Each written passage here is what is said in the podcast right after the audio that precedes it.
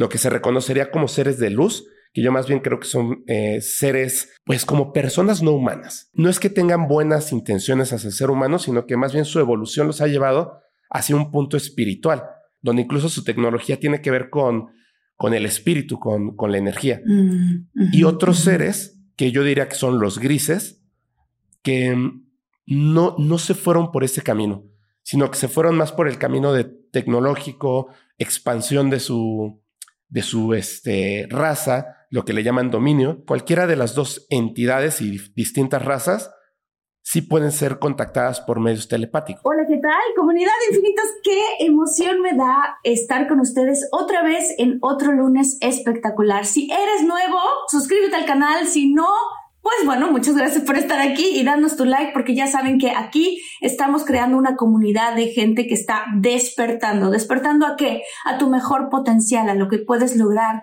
a las cosas que puedes alcanzar con mucho amor. Y además tocamos muchos temas que tienen que ver con todo lo que tiene que ver con crecimiento y despertar. Y lo menciono así tan específicamente porque no sé si ustedes sean de las personas que crean que somos los únicos aquí en el universo. Se ha estudiado el universo y se ha, logrado con los telescopios tan poderosos que tenemos identificar que, que hay miles de miles de millones de galaxias con miles y miles de millones de soles y que de verdad la probabilidad de que hubiera otro planeta que contenga vida justamente como el nuestro es de verdad muy grande. Entonces, pues bueno, ¿por qué les hablo de todo esto? ¿Por qué? Porque aquí tenemos a un invitado súper especial. Él es Fepo del podcast Paranormal, que él tiene un canal de investigación y difusión de fenómenos no humanos, o sea, de extraterrestres. Eh, habla de duendes, habla de fantasmas y toda clase de anomalías que suceden dentro y fuera de nuestro planeta. Aquí está con ustedes Fepo. ¡Eh, Fepo!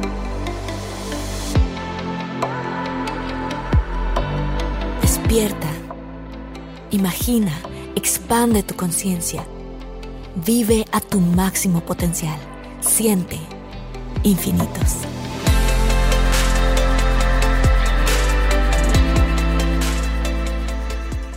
Hola. ¿cómo estás? Muchas gracias por invitarme. Estoy súper emocionado y le mando un ah. saludo a toda tu audiencia. Espero que, les guste mucho este capítulo. Sí, estoy súper contenta porque este va a ser un capítulo un poquito diferente en cuanto que vamos a hablar de este tema que a mí me apasiona desde que estaba chiquita, que es el tema eh, paranormal, UFO, todo eso. Fepo, te quiero preguntar así tal cual. A ti te llegan miles y miles y miles y miles de historias. Eh, ¿Tú alguna vez, tú, crees que has visto un UFO o un extraterrestre? Sí, definitivamente. El, de hecho, a mí me, me, interesó muchísimo este tema y empecé con el podcast paranormal, igual un poquito tarde, como que tardé en convencerme de que era el momento adecuado, porque desde los ocho años tuve eh, la fortuna de ver una oleada ovni en Guadalajara. Entonces, a partir de ese momento que sí, eh, fue muy chistoso porque además yo me formé quizá distinto que algunos otros investigadores o difusores del tema, donde eh, comenzaron con esta, esta idea de los fenómenos sobrenaturales, paranormales y UFO a través de libros y revistas. Yo eh, lo hice a través de la televisión.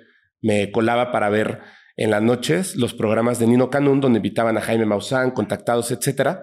No debía verlos porque estaba muy chiquito, pero me hacía el dormido y pues me ponía a ver estos programas. En, alguna de estas ocasiones escuché que iba a haber una oleada ovni en Guadalajara, así que me quedé como toda la noche despierto, esperando que ocurriera. Todo el día estuve viendo el sol, no digo el sol, el cielo no pasó nada. Y en la noche, em, pues ya era muy tarde, finalmente nos mandaron a dormir y una prima nos tocó la, la puerta cuando nos estábamos cambiando, nos estábamos poniendo nuestras pijamas, mi hermano y yo. Salimos y estaba la oleada ovni. Entonces, a partir de ese momento que ya me llamaban mucho la atención estos temas, pues quedé como enganchadísimo. Y a los 11 años, de los 8 a los 11, 12 años más o menos, eh, a partir de lo que empecé ahora sí a leer libros, revistas, programas de investigación, me di cuenta de que el, contacto podía ser posible a través de la comunicación telepática de principio, pero necesitaba como que una, una evidencia clara de que no era solamente mi mente, no era mi imaginación, a lo mejor estaba este, enfermo o algo y necesitaba como una confirmación clara. Entonces, ya a los 11 años tuve esa confirmación clara eh, en, un atardecer, la visión de un objeto, mm, eh, pues un objeto no identificado, ¿no? Pero que claramente era un platillo volador y fue, no fue una cuestión fortuita, sino fue una petición y entonces el objeto se presenta ante mí exactamente cuando estaba eh, pidiéndolo y en el punto donde yo estaba en ese momento con la mirada fija. Entonces a partir de ese momento me di cuenta de que no solamente la existencia era de estos seres es real, sino que además la comunicación con nosotros los seres humanos es posible.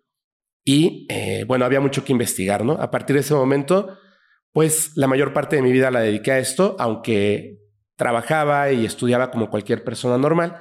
Y ya más tarde justo después de la pandemia, pues me di cuenta de que ya era importante comenzar a hablar de esto de manera abierta y sabía que otras personas se iban a conectar si yo era honesto y decía la verdad de los sucesos que pues me habían ocurrido, que son otros, o sea, aparte de, estos cuando estaba pequeño, y empecé a hablar, entonces la gente se conectó rápidamente con eso y eh, me empezaron a comentar sus experiencias personales desde el fenómeno extraterrestre, el fenómeno no humano, hasta otro tipo de fenómenos, ¿no? Cosas en las que yo no creía y ahora con evidencia, eh, historias y más, pues estoy totalmente convencido de que estos fenómenos son reales. Una pregunta, porque mi papá, mi, abuelito, perdón, y mi papá, mi hermano y mi mamá, de hecho, tienen una historia juntos. Eh, rápidamente voy a contar. La de mi abuelo es que él estaba abriendo las refinerías del sureste de México y entonces él llegó, les cayó a los trabajadores en la noche y literalmente todos los trabajadores estaban volteando a ver hacia arriba, le llamaron a él, a su, como ponen unas carpas eh, cuando están construyendo, lo llamaron a su carpa y le dijeron, miren que hay un, hay una, eh, un ovni. En esa época no se les decía UFO, ¿no? Dice ovni. Hay un ovni allá afuera. Y entonces salieron todos los, eh, los, pues él y todos los que estaban dentro de su carpa. Y cuando voltearon a ver hacia afuera, hacia arriba, mi abuelo me lo acaba de volver a contar hace poquito, porque mi novio no, no, es como escéptico en este tema. Y mi abuelo dijo, sí, yo lo vi. En lo que en aquella época no existía la luz eh, LED, la luz LED, dice mi abuelo que cuando empezó a existir ahora, él dijo, así, esa era la luz que se veía que tenían en la parte de abajo eh, este platillo volador y que lo vio bastante, o sea, bastante cerca. Em, a mí no me ha tocado ver hasta ahora ninguno, me encantaría. ¿Tú crees que lo acabas de decir de cierta manera que con, con meditación, o sea, que se puede de cierta manera llamarlos? Sí, pero fíjate que ahora creo que incluso puede llegar a ser peligroso.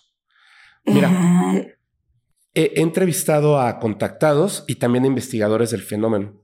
Entonces, estudiando las historias que existen a través de, pues del tiempo, ¿no? Independientemente de si la gente cree que son reales o no, la cantidad de información que hay como en pedacitos de rompecabezas, al momento en que empiezas a conocer mucho de eso y los empiezas a ensamblar, te das cuenta de que hay como mm, dos vertientes que son muy importantes.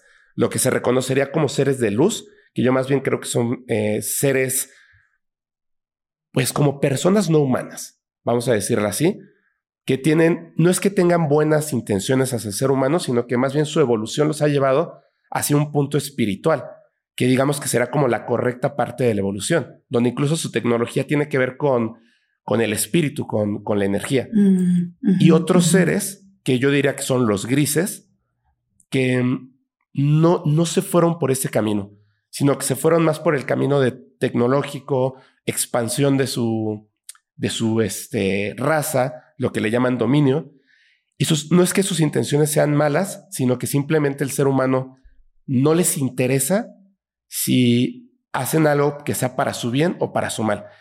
Lo que sí es un hecho es que cualquiera de las dos entidades y distintas razas sí pueden ser contactadas por medios telepáticos. Es decir, si una persona aprende a meditar, aprende a canalizar la energía de su cuerpo, eh, se mantiene saludable y más, es obvio que entonces pueda empezar a, conectar con esas partes del cerebro, eh, los chakras y como le quieran decir, que todos los seres humanos tenemos. O sea, que podemos hacer visión remota, eh, visión extraocular, telequinesis, telepatía. Lo podemos hacer realmente si nosotros nos enfocamos en eso. Entonces, ¿qué pasa si un ser humano tiene la capacidad de emitir principalmente mensajes por medio del poder de su mente, más allá de recibirlos? Si los recibes, pues perfecto.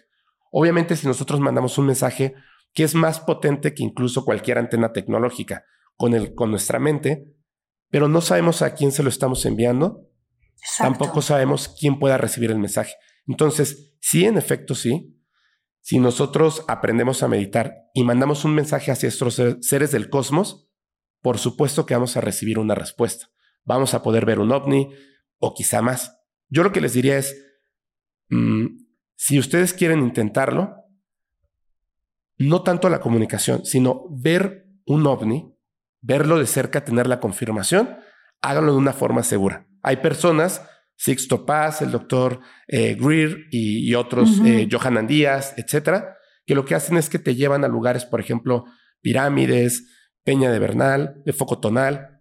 Entonces, en conjunto, el conjunto de mentes que están preparadas, digamos, para el contacto, te hacen meditar, eh, observas el cielo y sí, en efecto, aparecen estos objetos. Aparecen cosas increíbles. De hecho, se han llegado a presenciar seres de luz que se materializan en el lugar. Hay fotografías, videos, son muy impresionantes. Entonces, yo creo que esa sería la forma segura. No intentar el contacto, sino simplemente quiero ver un ovni para estar seguro, hazlo de esa manera. En Tepoztlán, etcétera. Hay muchos lugares alrededor del mundo donde puedes acudir con grupos de personas que de manera segura, pues vas a ver un objeto volador no identificado y listo. Pero más allá de eso, yo creo que hay que, hay que hacerlo con mucho cuidado.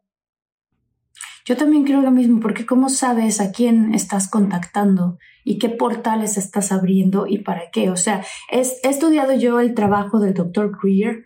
La verdad no he tomado todavía sus cursos y sé que él tiene unas cosas que se me hacen a mí interesantísimas, que junta un grupo de gente, les enseña diferentes tipos de meditación muy específicas, se van al campo, la gente se pone a meditar y, y ponen cámaras y todo, no es como que la imaginación, no es gente que están hipnotizados y, se imaginan que vieron, no, que realmente empiezan a ver estos, este, estos ovnis que, que se acercan. Em, te lo preguntaba el otro día que estábamos eh, platicando con De Todo Un Mucho, en De Todo Mucho, justo de este tema. Eh, mucha gente dice que estamos a punto o que estamos ya cruzando un punto crítico en la humanidad y que muchos están viniendo de muchos lados de la galaxia a asistir a este punto crítico de la humanidad. ¿Qué es lo, qué es lo que está pasando, Fepo? Bueno, creo yo que, que es una, una cuestión que, que, nos compete a todos los seres humanos, pero darnos cuenta de que no solamente somos entidades vivas en un planeta, en un punto del universo, sino que todos los seres humanos los animales, las plantas, el planeta e, en conjunto, que tiene que ver con el sistema solar, la galaxia y el universo en, su totalidad, somos entidades que estamos conectadas y es cierto, o sea, si quieren pensar que somos materia únicamente, esa materia se compone de energía y esa energía está conectada con toda la energía del universo. O sea, literalmente, quizá no podamos conocer todo el universo en su totalidad, pero estamos conectados a ese universo. Somos parte fundamental. Cuando hay un cambio, por supuesto, en el universo, en nuestro sistema solar, en nuestro planeta, tiene que haber un cambio en, los seres vivos que estamos eh, habitando o, estamos o somos parte de. Empiezan a haber ciertas, ciertos cambios en el universo que nos llevan, creo yo, a un salto evolutivo que tiene que ver con el espíritu, con la conciencia. Creo que eso es lo que está pasando y es la razón por la cual los gobiernos que antes habían intentado ocultar todo esto del fenómeno no humano, pero ocultarlo a cualquier costo. En este momento están haciendo lo contrario, que es educarnos rápidamente de que el tema es real, de que nos están visitando seres de otros planetas u otras realidades, de que tienen tecnología más avanzada, de que queremos pensar que no son peligrosos, pero pudieran serlo. Es decir, toda esta información en las leyes y aceptada porque posiblemente ya se dieron cuenta de que hay una evolución acelerada debido a estos cambios que están ocurriendo en el cosmos y es muy probable que vaya a haber un contacto masivo próximamente. Quizá no como lo imaginamos, pero por lo menos la aceptación tiene que ocurrir rápidamente. Entonces, eh, esos cambios creo que son muy visibles cuando nos damos cuenta de que todos estos temas, y no solamente de, extraterrestres, todos los temas, o sea, la apertura de conciencia, eh, meditación, es muy claro en, todo lo que está pasando en el mundo, pero es súper, súper claro. Antes hablar, por ejemplo, de los chakras o de la meditación o de percepción extrasensorial en la familia o en la sociedad, era como un tabú. Y hoy en día, el hecho de decir que eh, tuve un sueño premonitorio, ya no te tiran de loco. Al contrario, la gente te conecta rápidamente y te dice, sí, yo también, mi abuelita tuvo esta experiencia, mi papá, yo, mis hijos están hablando de esto como algo totalmente abierto, como que algo pasó que nos cambió el chip, porque al final, pues también somos influenciables por la energía que está ocurriendo en, en todo y estamos conectados. Cambia el algo en el universo, nos cambia el chip y entonces los gobiernos nos dicen, ok, ya la gente ahora sí está abierta para esto, no porque lo pensaron, lo decidieron, sino porque algo pasó y así como cuando baja el clima, pues nos da frío, algo pasó que ahora nos cambió el chip y ahora estamos abiertos para esto. Cada vez más, o sea, yo creo que cada día y a lo largo de los próximos cinco años va a haber unas cosas impresionantes eh, en el mundo que nos van a cambiar totalmente. Fíjate que vi un video que a mí me asustó mucho recientemente de el Foro Económico Mundial, en donde había una mujer explicando la tecnología que se viene y las cosas que quieren crear. Esta es la tecnología previa a los implantes en el cerebro, como lo que habla Elon Musk de Neuralink y todo esto, pero este es como el paso antes de. Y muy contenta platicaba de cómo em, es una, parecieran como los audífonos que usamos, estos audífonos, tal cual. Pero haz de cuenta que van alrededor de tu, de tu oreja y te miden los pensamientos. Wow. O sea, es impresionante. Son capaces de descubrir qué estás pensando. Incluso ella lo explica. Nosotros con este, con este aparatejo podemos incluso adivinar los passwords de las personas. Es así, y lo contaba con una gran alegría porque decía, imagínate, y ponen un video súper creepy en donde te decía, imagínate que tú vas a trabajar y estás trabajando y de repente esta cosa que está coleccionando información, data, de tu cerebro, eh, se empieza a mostrar la data en tu computadora. Y de repente tú dices, ah, aquí tengo ciertos picos donde me falta productividad. ¿Qué necesito hacer? Así empieza a hablar, ¿no? Y todo lo ponen con respecto a la productividad.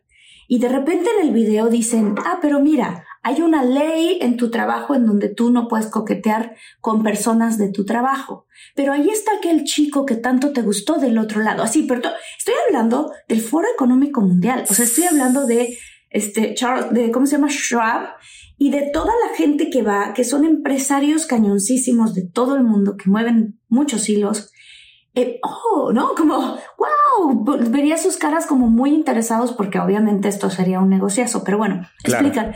Y de pronto tú que estás en el trabajo, ves a esa persona que te mueve, ¿no? Como que te mueve el tapete, pero lo dijeron en, en inglés. Y entonces ves un pico, ¿no? En tu data y tu computadora donde estás trabajando te dice, alerta.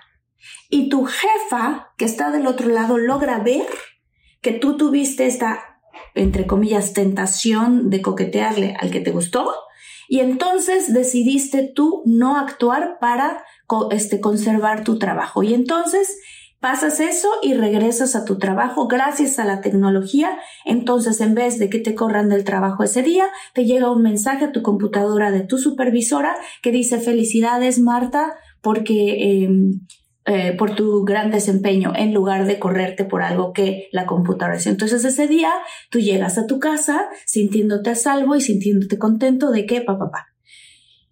Y entonces yo decía, es que esto es control mental.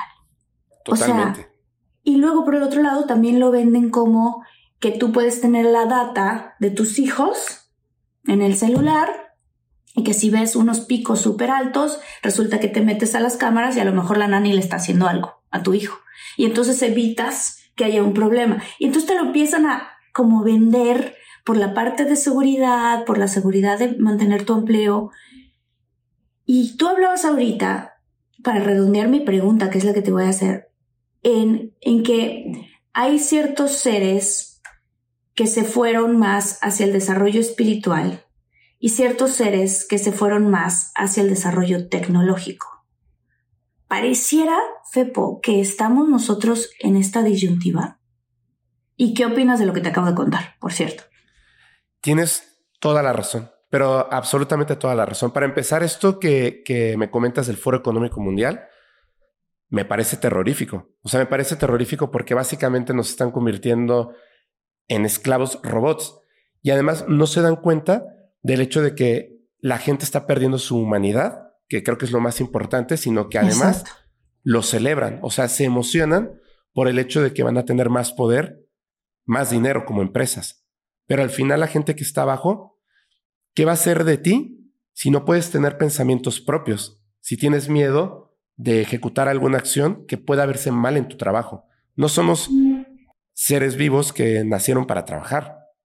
Pues eso es parte de la vida, por supuesto, pero no es lo más importante.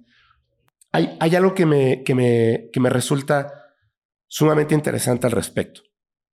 El ser humano en, un principio, que sabemos que hubo ese contacto con seres que nos ayudaron, nos enseñaron eh, arquitectura, matemáticas, astronomía y muchas otras cosas más. Pero bien importante, todas las, las mm, sociedades antiguas sabían y conocían la manera de contactar con estos seres aunque no estuvieran físicamente presentes. Es decir, telepatía, eh, eran muy espirituales. O sea, si, si nosotros estudiamos mayas, aztecas, egipcios, sumerios, fenicios, lo que ustedes quieran, tenían esa parte espiritual, la observación del cosmos, observación de la naturaleza, em, familia.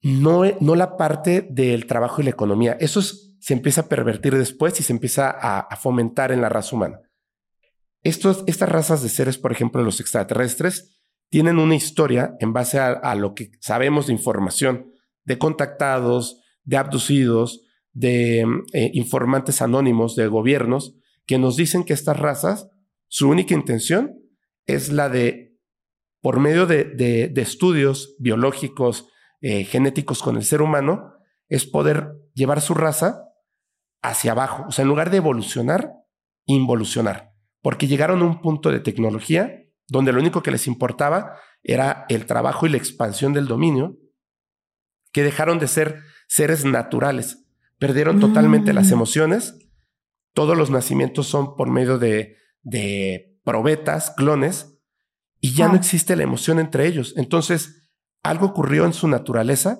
que dejaron de ser seres naturales, se volvieron como seres artificiales, digamos, androides, pero la misma naturaleza del cosmos les puso un alto.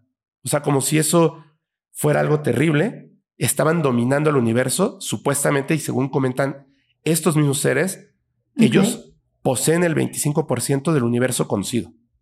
Entonces, cuando la naturaleza, que no saben qué es esta naturaleza, les pone un alto, ya no importa sus avances tecnológicos, ya no hay nuevos seres. Como en la película de eh, Alfonso Cuarón, Niños del Hombre, pero hablando del cosmos, esta raza ya no se puede reproducir. o sea, dejaron de tener el espíritu de vida. Sí, o sea, hacen un clon y el clon no está vivo. No hay un ente dentro del, del, del, clon. O sea, simplemente ya no pueden avanzar y se están, en lugar de estar aumentando en números y su dominio creciendo, está decreciendo.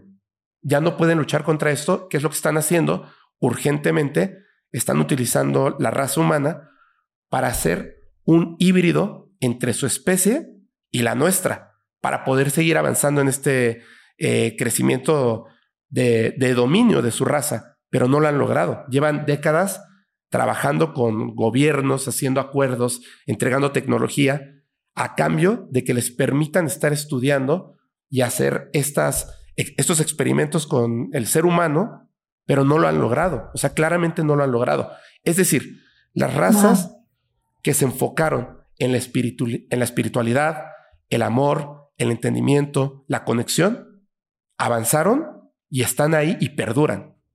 Y las razas como esta, que se enfocaron en la economía, en la tecnología, en, en el poder absoluto, llegan conquistar. A un, en conquistar, llegan a un tope y desaparecen. O sea, eso es una regla natural y tiene sentido. O sea, si tú te conectas con, con la energía del cosmos, si tú te conectas con lo que a lo mejor eh, para ustedes es Dios, tiene sentido. O sea, por supuesto que la luz, el amor, el entendimiento es la fuerza que nos une y que nos hace perdurar la vida misma. Todo lo que tenga que ver con el poder absoluto, el, el, este, el odio, pues no nos va a llevar por un camino bueno. Y no lo quiero decir en mala onda. Está muy bien los avances tecnológicos, por supuesto, me encantan, pero creo que hay un límite donde el avance tecnológico, si va a convertir a las personas en esclavos, no es un buen avance tecnológico. Definitivamente. No, claro que no, por supuesto que no. Y, y de hecho se, se cuenta mucha gente dice, ah, es que cuando iba a ser el 2012 iba a pasar algo y creemos que no pasó nada. Así es. Te quería preguntar, para ti, de todas las investigaciones que haces, ¿qué fue lo que realmente sí pasó en el 2012? Y ahorita te pregunto la siguiente cosa porque, porque eh, eh, tiene que ver mucho con, con este despertar que te quiero, que te quiero preguntar. Claro. Mira, eh, hay, una, hay una confusión ahí que es, bueno, tiene que ver con, con la información a medias, ¿no? El, este, hay una, una persona, no recuerdo en este momento su nombre, que en una visita es un escritor de novelas de ficción, en una visita a, a, tierras mayas en México, descubre que el calendario, el calendario maya, tiene, no solamente mide, digamos, cuántas vueltas le da la Tierra al Sol, como lo hace el calendario de hecho que utilizamos ahora, que es el año, sino que ellos medían eh, como el nacimiento y la muerte de los soles, que es básicamente el año solar. El Sol con todos los planetas, o sea, nuestro sistema solar, dándole vuelta a algo más, que es la galaxia, y que tarda, si no me equivoco, 5600 y fracción años en hacerlo, que es el, la muerte y nacimiento de un nuevo Sol. Ahora, ese cambio pudiera parecer que eh, realmente pues no pasa nada, simplemente le estamos dando la vuelta a la galaxia, pero pasa muchísimo, muchísimo. El hecho está en que podemos notar, independientemente de las fechas, cuando comienza el invierno, cuando comienza el verano. Las pirámides, la pirámide de Kukulcán en Chichen Itza, nos marca claramente dos fechas, que es el equinoccio sube y baja la serpiente. O sea, es súper importante estos cambios eh, y cuando llegamos a un punto nuevamente del cosmos. Entonces, él escribe que se va a acabar el mundo por simplemente porque termina un, un sol, ¿no? Porque escribe ciencia ficción. Y después se dijo, no, era solamente un libro de ciencia ficción, no va a pasar nada. No va a pasar nada porque no se va a acabar el mundo. Pero sí va a pasar algo en cuanto a las energías del cosmos que nos competen a todos los seres humanos. Por supuesto que hubo un cambio, un cambio radical en nuestra existencia, en la energía. Eso fue lo que ocurrió. Sí, totalmente. Es justo hablando de eso y relacionado con el tema de esta bifurcación en la que nos encontramos los seres humanos, es que eh, en esto, ¿no? Se medía, se medía cada vez que uno pasa de un sol a otro, digamos, como cuando te despiertas y es un nuevo día, ¿no? Un nuevo amanecer, digámoslo así. Y lo que, se, lo que se dice es que estamos saliendo de como si fuera una noche cósmica. Y por eso nos están también empezando a llegar este, mucha energía de nuestro Sol que viene del, del centro de la galaxia y que nos están llegando, o sea, la gente que a esto se dedica explica. Hay un señor que se llama Greg Braden, que es padrísimo, que habla de esto y que explican cómo hicieron un análisis del genoma humano profundamente y que se dieron cuenta al hacer el análisis del genoma, humano que definitivamente nosotros no evolucionamos de los primates, ni del, ni del Australopithecus, ni de este tipo de cosas, sino que incluso convivimos en el planeta Tierra con ellos y que incluso los matamos. o sea, hay historias impresionantes así. Yo hice un viaje a, a Vietnam y en los muros de Vietnam ves que esa es la historia que cuenta que habían, tipo la guerra de los simios, ¿no? El, planeta de los simios. Que habían unos simios, que habían unos humanos y que los humanos les ganaron a los simios y que los simios hablaban y tenían lanzas. Todo, toda una especie de cosa que dices, wow, esto pareciera ciencia ficción, pero está aquí en las paredes. Yo lo sé porque el guía que nos dio este tour específicamente llevaba, eh, él es de las personas que restauran las pirámides, pero las pirámides, las ruinas, Em, pero que pertenece al gobierno. Entonces él nos contó estas historias. Yo lo recuerdo muy bien y dije, wow, qué impresionante. ¿A qué voy con esto? A que en el momento en el que nosotros estamos entrando a este nuevo amanecer, digámoslo así, de nuestro sistema solar que está pasando por este punto de la galaxia, se supone que nos está llegando muchísima energía del Sol, que está despertando nuestra glándula pineal y que nos está haciendo eh, lograr distinguir todavía más entre el bien y el mal, entre estamos despertándonos a, tener experiencias más de la quinta dimensión. ¿Qué nos puedes decir tú de eso, Fepo? Mira, tienes toda la razón. El hecho está en que, por ejemplo, hoy en día hay unos estudios que, eh, empezando primero por, por lo que viste en, en Vietnam. Sí. Hay un matemático, se llama Vladimir Shervak, él comenzó a, estudiar el genoma humano, la, el ácido desoxirribonucleico, la cadena de ADN, y descubrió que hace tres millones de años hubo una modificación de, nuestro ADN, tal cual como especie, pero que no era eh, la, única modificación. De hecho, llegó un punto en el que nuestro ADN hoy en día, si lo comparamos con el de cualquier animal, pues el nuestro tiene un orden matemático artificial. Es decir, que como bien lo comentas, pues sí, en algún momento todos venimos de, los peces y luego fue evolucionando es un mamífero y un primate, pero nosotros nos dejamos de evolucionar en un punto y fuimos modificados para, para la especie que somos ahora. Sí, o sea, el famoso eslabón perdido, nunca lo van a encontrar porque de pronto hubo un brinco, ¿no? Exactamente.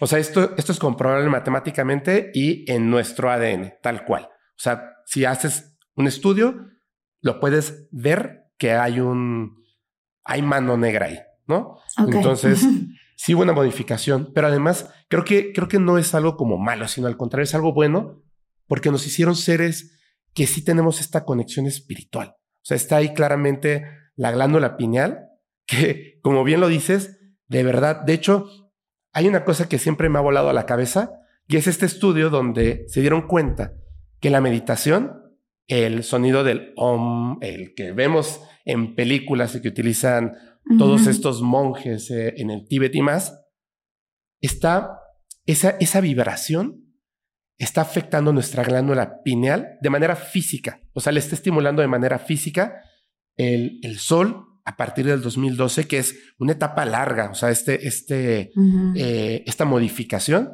está afectando nuestra glándula pineal y al modificar nuestra glándula pineal, al estimularla, sí se abre lo que hemos, o sea, lo que muchísima gente ha hablado y que antes se nos hacía así como de locos, el tercer ojo, el sexto sentido, eh, la percepción extrasensorial, sí es a través de la glándula pineal. Es decir, en algún momento nos modificaron y nos dejaron ahí como ciertas cositas para que el cosmos mismo nos fuera a despertar y además nosotros pudiéramos ayudar a ese, a eh, apertura y darnos cuenta de algo que me parece muy especial.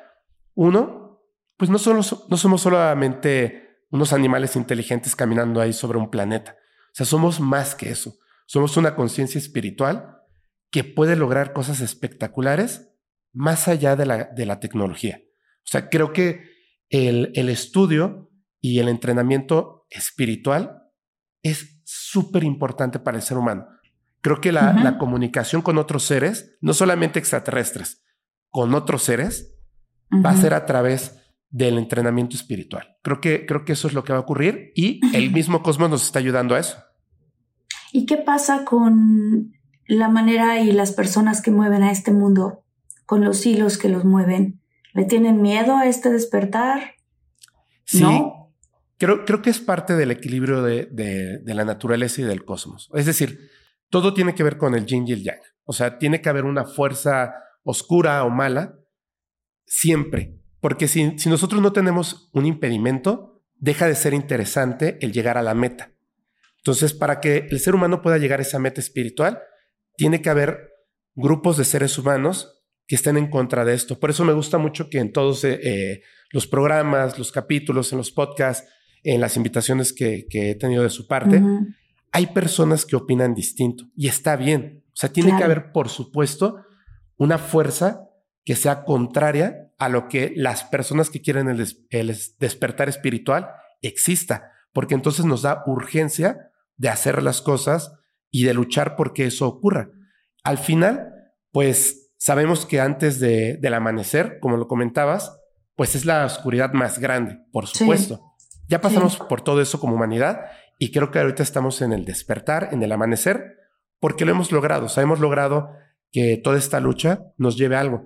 Y por supuesto siempre va a estar, pues, esta fuerza contraria representada por estas personas de poder que lo que quieren es esclavizarnos. No lo van a lograr, definitivamente no lo van a lograr, aunque parezca que así es. Cuando exista el despertar completo de las conciencias, nos vamos a dar cuenta de que no lo lograron. Y eso me parece muy bueno. Yo lo he comentado con mi comunidad de infinitos, es que yo y mi novio Luis hicimos un curso muy, muy intensivo con el doctor Joe Dispensa de meditación. Y hay una meditación específica que él hace que ocurre a las tres y media de la mañana y te explica por qué cuando entre las tres y media y las cuatro de la mañana es el momento en el que tú puedes despertar tu glándula pineal. Oye, me acabo de ver que justo traigo un sombrero que tiene un ojo enfrente. Qué chistoso. Eh, y entonces, a mí me pasó algo muy, muy místico.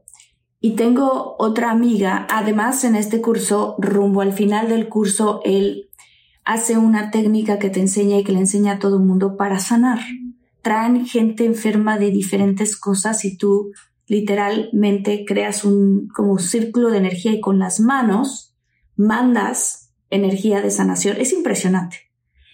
Mucha gente, no una, miles de personas que han tomado este curso hablan de haber visto físicamente unos seres azules volando alrededor y mandando rayos de luz energética de sanación y que se ven como lo que conocemos como los ángeles y que son azules. Muchos dicen azules y violetas, pero más azules.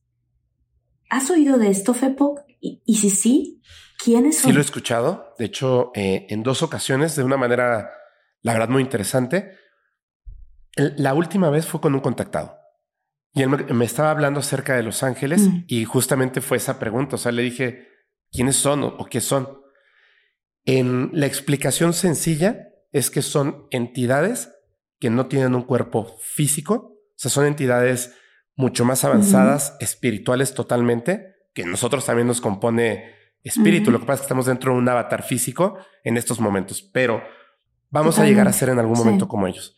Estos seres son únicamente emocionales, obviamente positivos. Entonces, en este tipo de, cuestiones como lo que acabas de comentar, si están ahí y si uno les pide ayuda, por supuesto que te ayudan. O sea, es como, me comenta que son como niños con energía positiva, emocional, eh, sanadora, porque son energía. Y si tú pides ayuda, ayudan. Están ahí se conectan y te ayudan enfermedades, tu vida, lo que sea, a cualquier entidad del cosmos. Lo que sucede es que yo le decía, pero ¿por qué ángeles? Me dice, porque nosotros los seres humanos, nosotros les dimos ese nombre. Nosotros los incluimos en nuestras religiones. Pero existen, están ahí. O sea, no importa si tú eres católico, mm. Pues es un ángel, ¿no? Si no eres católico, pues le puedes dar quizá otro nombre, pero el nombre correcto sería un ángel porque es como los entendemos. Pero si fueras de otra religión, así me dice, te aseguro que tú te conectas y los vas a ver. Y una, una amiga que contactaban con un pleyadiano me dice que en las, mm.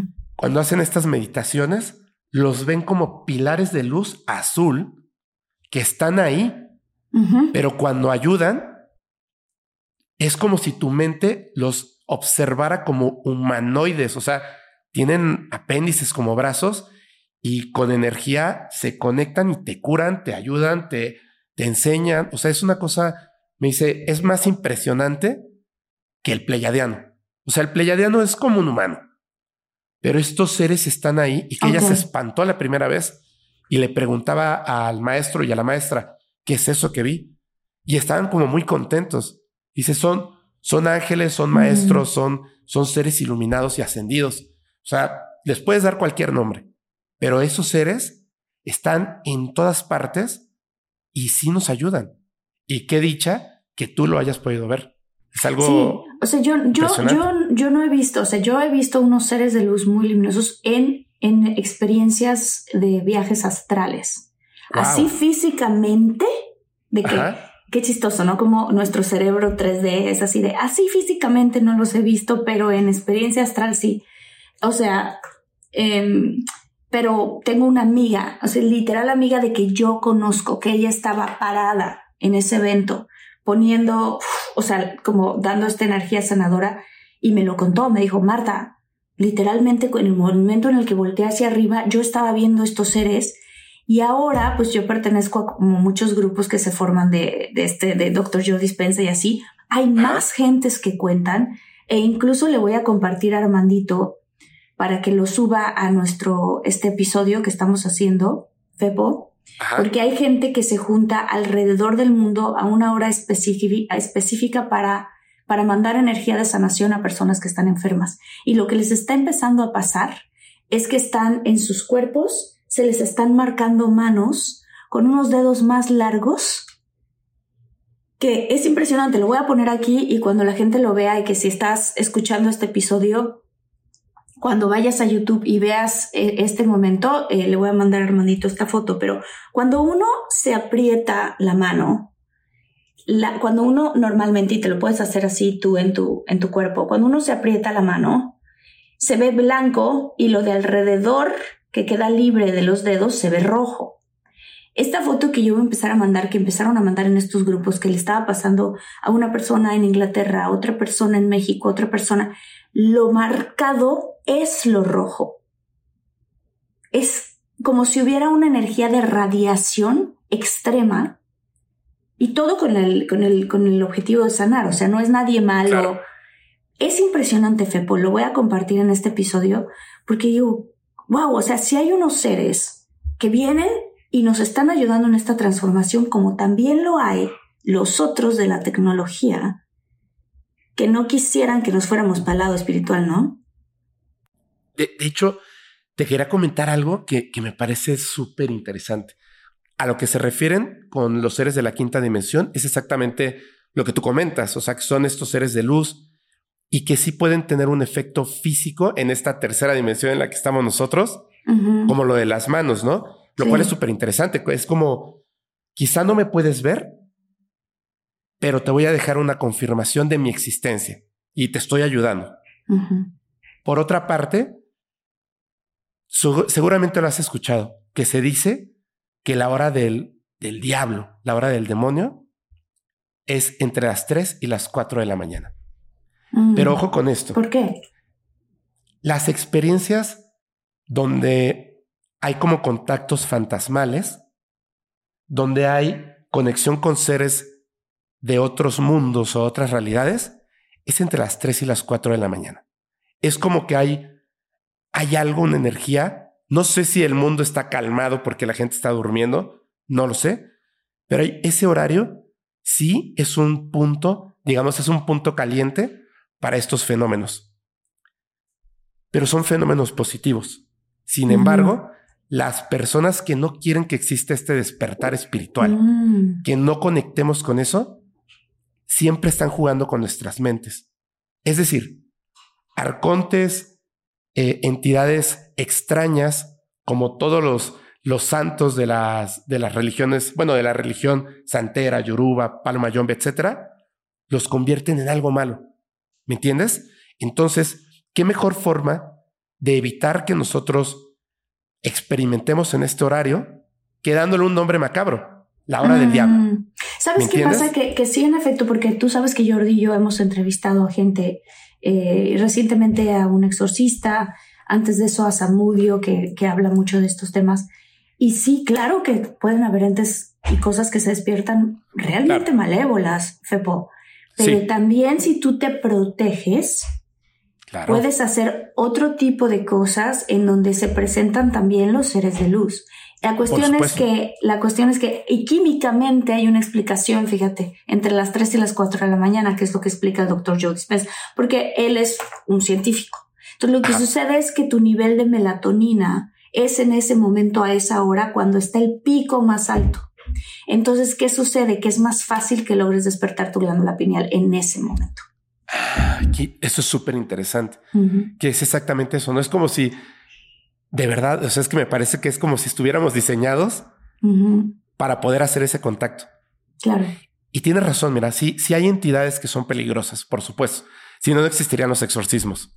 O sea, hay, hay muchas historias, pero me parece que si nosotros, y, que siempre se lo digo a la audiencia, no solamente se queden con lo que se cuenta en un episodio, lo que dice una persona, hagan su investigación, consigan los libros, léanlos, se van a dar cuenta de que, por ejemplo, si quieren hacer el contacto, hay maneras en que puedes hacer un contacto con seres de luz, con seres interesantes que te pueden ayudar. Y eso está muy bien. Y al mismo, de la misma manera, hay maneras en que puedes hacer contacto sin querer con seres que son peligrosos. Por eso es que es mejor siempre tener la información a la mano conocerla. Porque Pero si, lo haces de la manera. dices. Ah, perdón. Porque si lo haces de la manera. Si lo haces de la manera correcta, puede ser algo muy positivo para ti. Pero si solamente tomas un poquito de información y te pones a jugar la Ouija, puede ser peligrosísimo. No, eso es peligroso. Eso es abrir portales espantosos de otros seres y energías parásitas. Eh, pero entiendo lo que dices porque como la mente humana se va o todo blanco o todo negro. Somos tan, tan, tenemos esta tendencia a polarizarlo todo que entonces, entonces los poderes B, como dicen aquí en Estados Unidos, la gente que mueve los hilos sabe que a esas horas se pueden hacer cosas maravillosas y entonces a todo lo que ocurre a esa hora, a todo en su totalidad, en esto de blanco y negro, le llaman la hora del diablo. Así tantito.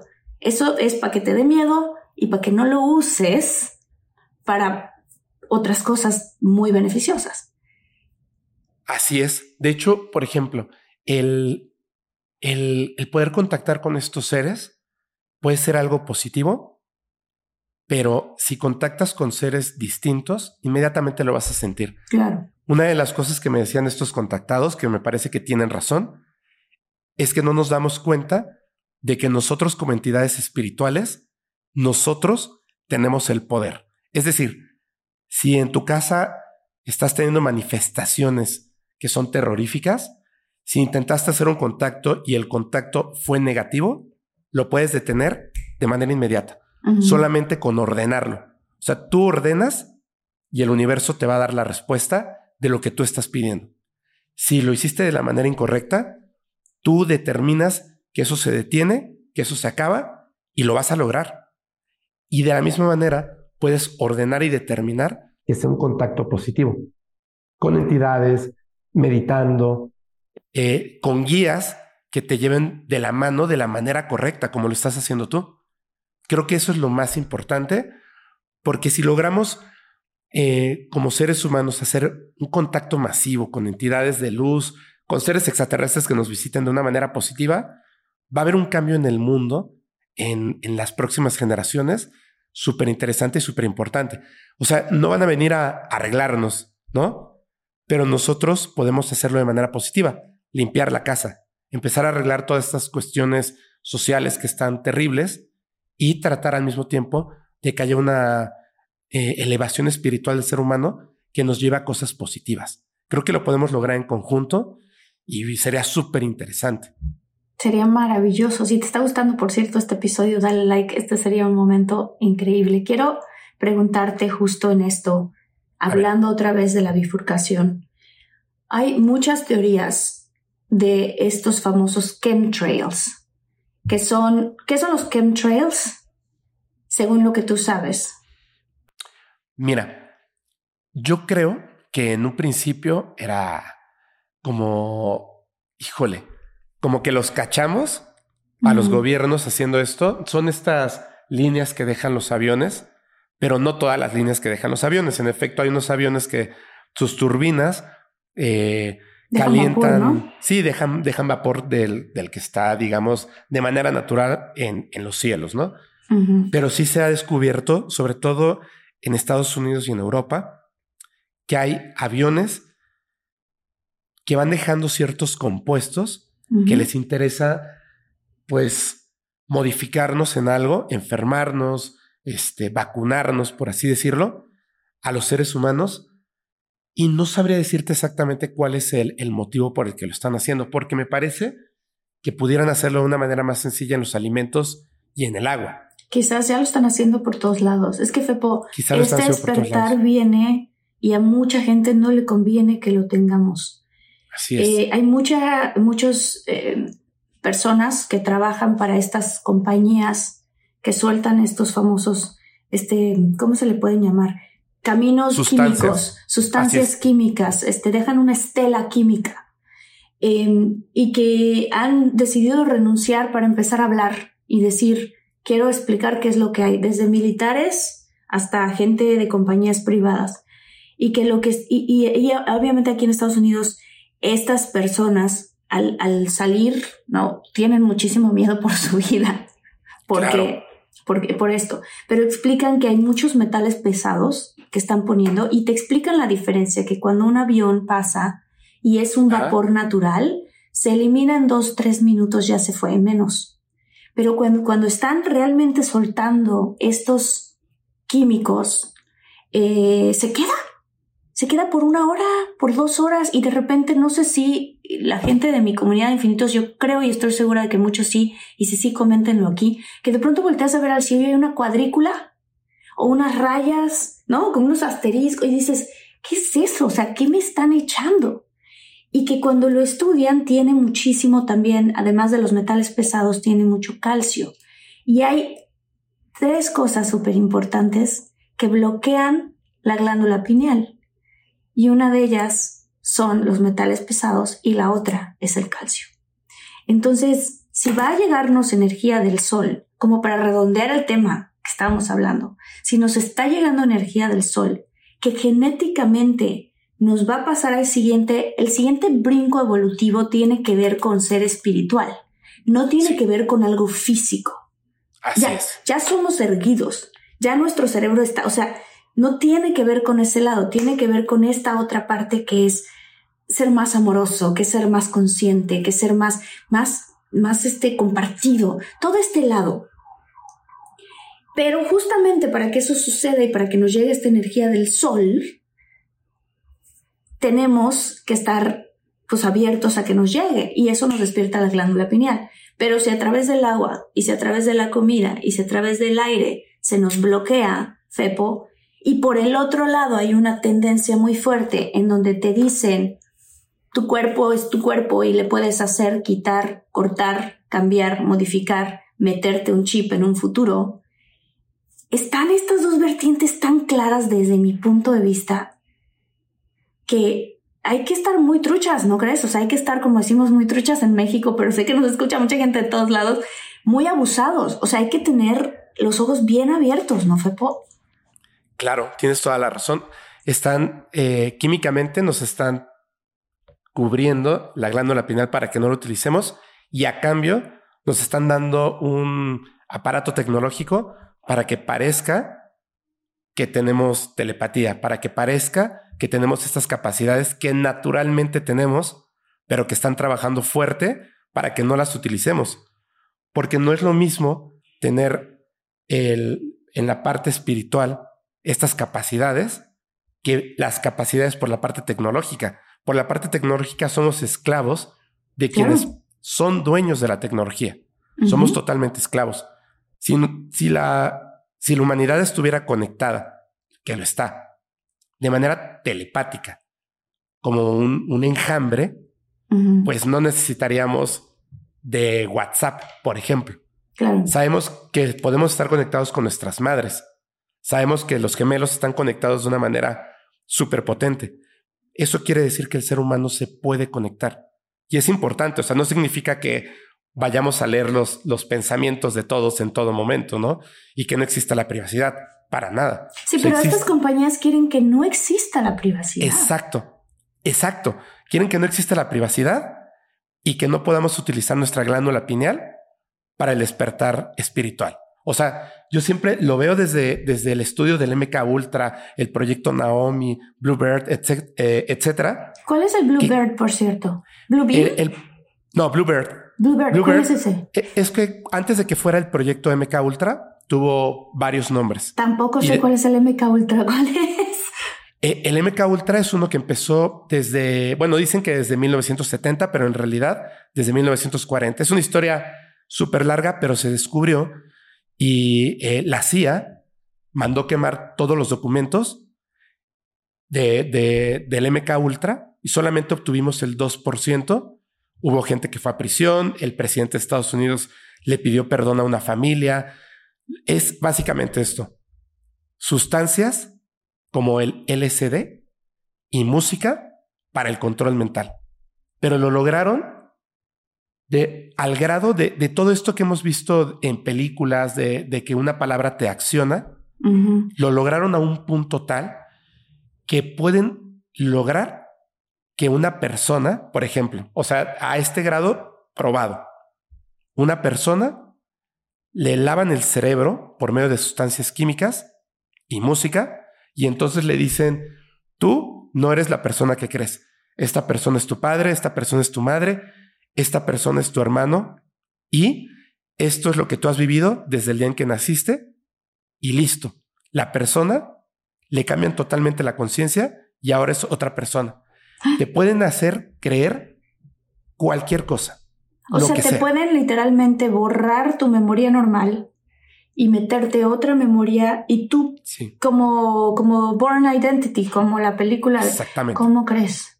Pero el MK Ultra, lo que ellos querían y lograron, lo lograron al 100%, es no hacerlo de persona en persona, sino hacerlo por grupos gigantescos, miles y millones de personas. Luego, el MK Ultra, cuando lo logran y los descubren, y hay, bueno, desvivimientos masivos de personas. O sea, fue una cosa terrible. Y la información está ahí, búsquenlo, MK-Ultra. Hay documentales, es espantoso. Después de esto, se genera un nuevo movimiento, un nuevo proyecto. Este nuevo proyecto se llama el proyecto Monarca. El proyecto Monarca también es en base a la música, también es en base a sustancias que creo que tiene que ver con los chemtrails, como lo acabas de comentar, y la música, donde colocan a personas, los vuelven íconos musicales, los hacen muy grandes, y la música no es lo que dice la letra, tal cual. Ese es el texto. Ellos van al subtexto, lo que la música te hace sentir con estas sustancias y entonces controlamos a la sociedad como borregos y nosotros somos los pastores, tal cual. Y además, para mandarse mensajes entre ellos, utilizan ciertos, eh, ciertas imágenes, ¿sí? Tal cual. O sea que viene el Super Bowl. Tal cual lo que acabas de hacer con sus manos hizo Fepo una imagen como de una pirámide. Este, este tipo de cosas. Sí, el cubrirse un ojo. Ajá. ¿Esos son mensajes de ese grupo cabal, digámoslo así? Sí, entre ellos. Que además injustamente utilizan el símbolo Illuminati, que es el ojo de Dios. Entonces, lo mismo. O sea, nos confunden con eso. Los Illuminatis no son lo que nosotros pensamos. Los Illuminatis era un grupo de personas de ciencia que en la antigüedad estaban tratando de llevar luz y conocimiento a las personas que obviamente pues, los grupos de poder no querían. Entonces se ocultaban y utilizaban un símbolo, que era la pirámide con el ojo o la lechuza. Pero eran personas de ciencia, que querían llevar la verdad a la mente de las personas. Claramente está ahí eh, pintado por Miguel Ángel en la capilla Sixtina con Dios y eh, eh, la clásica, el tocando los dos dedos, ¿no? Tocando los dos dedos, pero Dios, pues es un cerebro. O sea, ¿qué es lo que estaban diciendo? Que Dios es la conciencia, es el ser humano, es la inteligencia, no lo que la iglesia nos decía. Eso lo pinta un Illuminati, mandar un mensaje por medio de esto.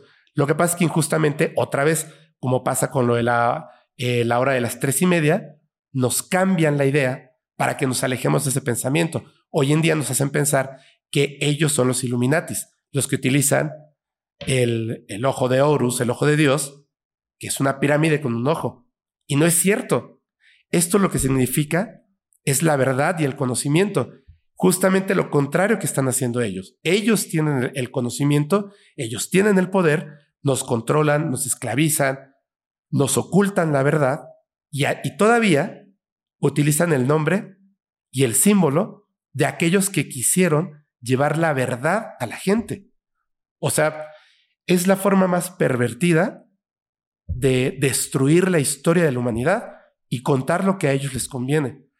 Por eso es que es muy importante que conozcamos esta verdad, que empecemos a trabajar en serio. O sea, yo sé que suena bien raro, hace cinco años yo no hubiera dicho esto, pero para nada. La meditación, la apertura de la mente, la estimulación de la glándula pineal. Todo esto es súper, súper importante. De verdad que el amor, la luz, el camino correcto nos va a llevar por algo muy bueno, porque ellos nos adelantan por muchos pasos. Nos están esclavizando y parece que no nos damos cuenta, pero la información está ahí. La información está ahí y aunque suene como de locos, cuando lo estudias dices, ahora entiendo por qué los conspiranoicos hablaban con tanta fuerza de esto y nosotros decíamos, ah, mira, ahí está hablando loquito en la televisión. No, después ya No, después ya se comprobó que no era conspiración, que era información.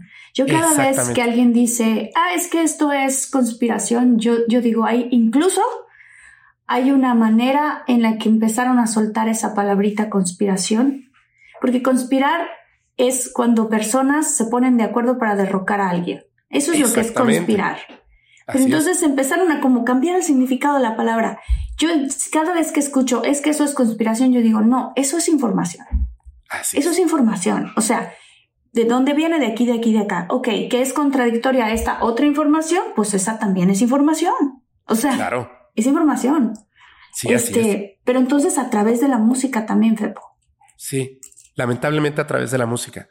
Es por eso que, digo, sin, sin hablar de algún artista en específico, porque al final, eh, como lo, comentaba en un capítulo, ellos no son culpables porque ellos no se dan cuenta no saben. que están siendo utilizados, no lo saben.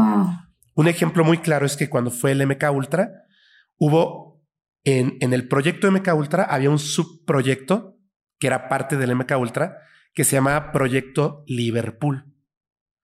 Ese proyecto determinaba que en los años 70 iban a impulsar un grupo de Liverpool y que su música la iban a expandir por todo el mundo. Exactamente. Ellos no sabían que eran parte del proyecto MK Ultra. Por supuesto que no lo sabían, pero el impulso tan grande que se hizo, el movimiento hippie, todo tiene que ver con el MK Ultra. Está en los documentos. O sea, no, no es una idea eh, conspiracionista, sino que está en los documentos tal cual está definido quiénes lo hicieron y cómo lo hicieron. ¿Ves lo que digo? Es información, no es conspiración, es información. Es información. Y mira, teniendo mucho cuidado porque hay cosas que son censurables. Hay un punto en el que un miembro de esta banda se da cuenta de que ellos son parte de este proyecto para poder controlar a las masas. Y entonces hay una canción que tiene eh, muchos sonidos al revés, que se escucha cuando se estrella un automóvil, que habla acerca de... Sky? No. No. Es, que, es, que es muy... Mira, lo pueden revisar eh, en internet, pero es, es muy censurable. Ah, entonces, es, una, ustedes es una rola. ustedes encuéntrenlo. es una rola que, que, lleva la palabra revolución, por cierto. Okay. Entonces, toda esta, esta parte de la información es así de sencillo. Cuando se da cuenta de lo que está pasando, comienza a hacer lo contrario de lo que quiere hacer el MK Ultra, wow. que es la apertura de conciencia, mm. promover el amor, mm -hmm. el respeto, escribe canciones oh, impresionantes. Mm -hmm. Exactamente, exactamente. Comienza wow. con Woman, este, Imagine. ¿Y qué ocurre con él? Bye. Lo, lo desviven. Mm. Porque se le sale de control y entonces Ujú. está destruyendo todo lo que estaban haciendo para controlar a las masas. Claramente hoy en día podemos ver a muchísimos artistas así, Sí. tapándose un ojo, Sí. pero no saben por qué. Ellos no son los villanos de la historia, son las personas que los están moviendo. O sea, son sus publicistas y gente que les dice que, de, que alguien les mandó este mensaje de la disquera y que entonces en el siguiente video va, va, va, que en algún momento este cantante haga esto, ¿no? Más o y él no menos. sabe o sea, por qué, y, pero ahí lo está haciendo. Wow. Exacto. O sea, él se da cuenta que ciertas influencias musicales, si las utiliza en su música, ciertas letras, si las utiliza en su música, ciertos aspectos visuales y ciertas fotografías aumentan y potencian su fama. Continúan haciéndolo. O sea, les dejan la receta y ellos las, las, las continúan, o sea, las ejecutan y funciona. Lo que no saben es que esa receta es para el control de las personas. Por eso es que ellos no son los culpables. Los músicos, los talentos, no son los culpables. Son personas que están por encima de. ¿Sabes que no me extrañaría, Fepo? Que esta especie como de, por un lado, este avance, entre comillas, tecnológico, de empezarnos a llevar hacia el camino, de empezarnos a implantar cosas en el cerebro, de empezar a hacer este tipo de cosas de tecnología, venga muy de la mano con este otro lado en donde están empujando súper fuerte a chavitas y chavitos de 13, 14 a que se hagan cirugías. Y entonces como es como te empujo a que a que a que no le tengas tanto respeto a tu cuerpo, a que no sea tan sagrado como realmente es, a que te vayas por allá porque está cool, porque está padre, porque te puedes cambiar, porque tal. Y al mismo tiempo, al quitarte tú esa especie de identidad de tu cuerpo y saber que lo puedes modificar con todas las cirugías y todas las cosas o lo que te quieras hacer, vaya ligado así como dos caballos, ¿no? Que, anda, que mueven una carreta, pero que son dos y que uno se jala al otro y el otro, a que también ese misma, esa misma no valoración de tu propio cuerpo sea excelente para las personas que quieren meter también estas, estos chips y estas cosas. Que empieza con un artefacto primero por fuera, como le estaba diciendo esta chica en el Foro Económico Mundial, y que de ahí te lo van a poner dentro. Y que tú además vas a pedir que te lo ponga. Porque claro, te va a ayudar a prevenir muchas enfermedades, según esto.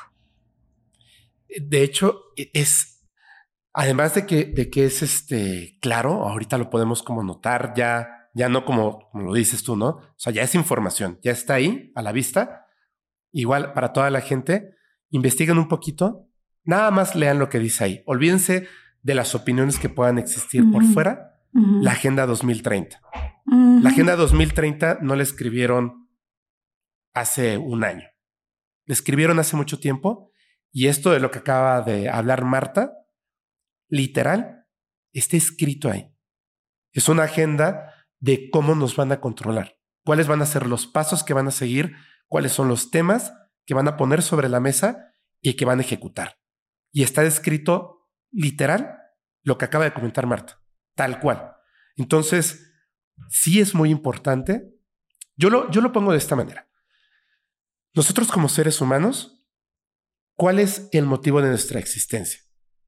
No, no lo sabemos tal cual, uh -huh. pero podemos intuir que es la felicidad. Uh -huh. Tenemos un cuerpo físico, con la creencia que ustedes tengan, que nos fue prestado por un breve lapso de tiempo, porque nosotros somos la conciencia que lo habita, el uh -huh. espíritu, el alma, como le quieran decir. ¿Qué van a hacer en ese breve lapso de tiempo? Que van a estar como entidades físicas humanas en este planeta. Van a cuidar el planeta, van a cuidar su cuerpo, van a ayudar al crecimiento espiritual o simplemente van a hacer lo que se les ordena, aunque sea algo malo. Creo que lo importante es que eh, el ser humano reconozca todo esto y se van a dar cuenta de los beneficios, que son muchísimos. O sea, tu cuerpo se mantiene sano, tu mente, tu espíritu.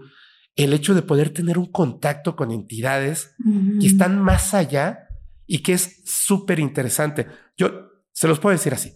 El, el día que yo a los 11 años vi ese ovni y hubo un contacto telepático con las entidades que estaban dentro de ese aparato, quiero pensar, fue súper interesante. O sea, fue uno de los eventos más importantes de mi vida. O sea, ese día cambió totalmente mi perspectiva del mundo, mm, de mi vida, y tenía 11 años. Marta, aquella vez que viste a estos seres. Ah, sí, no. Fue un cambio. Te cambió la vida. completamente. Mira, hasta se me pone la piel. Aquí lo voy a enseñar para que vean que no les cuento. Ay, sí, a ver si lo ven. Chinita de recordar ese momento en mi vida. Y fueron varios, pero para mí fue un... ¡Ah! Hay algo más que esto 3D que nos enseña. Y te vuelves mejor persona, ¿eh? Claro, por supuesto. Por supuesto. Yo, por ejemplo, me, me comenta la gente muchísimo. Pero ¿por qué tú, si perdiste ese contacto, porque yo deseé perder el contacto, ¿por qué no haces el contacto ahora? Y la respuesta siempre ha sido esta, porque no quiero cometer un error al momento de hacer un contacto. Si planeo generar ese contacto, en este momento lo que estoy haciendo es, al mismo tiempo que, genero el contenido del podcast, no lo hago por, por el proceso de entretenimiento, no lo hago por eh, lo que pueda llevar de beneficio el podcast, lo hago porque verdaderamente estos temas me interesan. Los estudio los, lo platico con, con personas que pudiera decir que son quizá no expertos, pero sí conocedores del tema. Hago las preguntas necesarias, me voy enterando de cosas, hago mis apuntes y me he dado cuenta de muchas cosas. Uno, meditación, glándula pineal, conocer tu cuerpo y amarlo. Yo, por ejemplo, dejé de fumar. Por eso ahorita tengo la garganta así, porque es mi cuerpo expulsando todo lo malo que le hice durante mucho Qué tiempo. bueno que dejaste de fumar. Felicidades. No, y me siento mucho mejor. Trato de, tener pensamientos positivos la mayor parte del día. Soy humano, no se puede. Pero cuando algo, algo malo ocurre, ya no exploto. Mm, ya utilizo mi conciencia. Ese tipo de cosas, claramente me, me doy cuenta de que me han llevado a ser una mejor persona. Con mis amigos, con las personas que me rodean, con mi familia. Y espero en un futuro con lo que deje detrás, ¿no? O sea, solamente voy a estar un breve espacio de tiempo y que las personas puedan encontrar, no solamente en mi persona, sino en todo lo que se queda alrededor, ese, esa amistad, ese cariño, ese como eh, entendimiento cuando pasamos por cosas difíciles. Y creo que cuando llegue un punto donde sienta que mi cuerpo, mi espíritu y mi alma estén saneados, es entonces ese momento cuando debo de hacer un contacto. Y si existe el contacto, no voy a ir corriendo al podcast a decirles, eh, hagan esto, ¿no? El contacto es así. Creo que ese conocimiento, al final, exacto, es personal.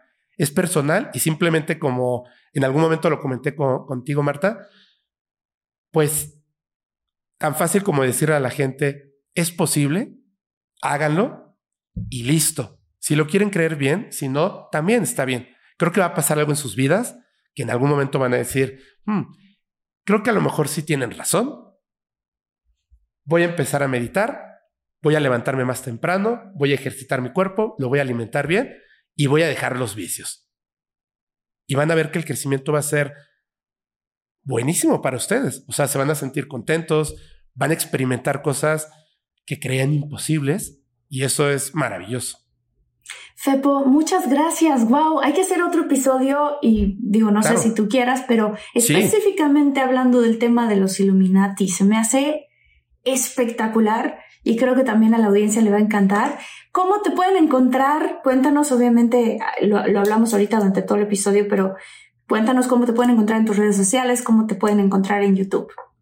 Claro, muchas gracias. Eh, bueno, principalmente pueden encontrar el podcast paranormal, así, podcast paranormal en YouTube, Instagram, Facebook, eh, Twitch, bueno, básicamente todas las redes sociales, pero principalmente transmitimos en vivo los viernes, los martes capítulo y los jueves. Eh, esto a través de YouTube y Spotify y mis redes personales, todas como Fepo MX. Fepo, muchas gracias. Quiero dejarlos a todos como con un pensamiento que para mí em, tiene que ver con todo lo que hablamos. Tú dijiste, Fepo, que el ser humano de cierta manera está aquí y lo que busca es ser feliz. Me gustaría que tuviéramos esto en nuestra mente. Ser feliz y buscar la felicidad no es lo mismo que buscar el placer. Son dos cosas bien distintas y nos están tratando de confundir. Y luego uno ve la tele, uno ve los videos musicales, uno ve y parecía las canciones que uno escucha y pareciera que todo lo que nos están empujando tiene que ver con el placer.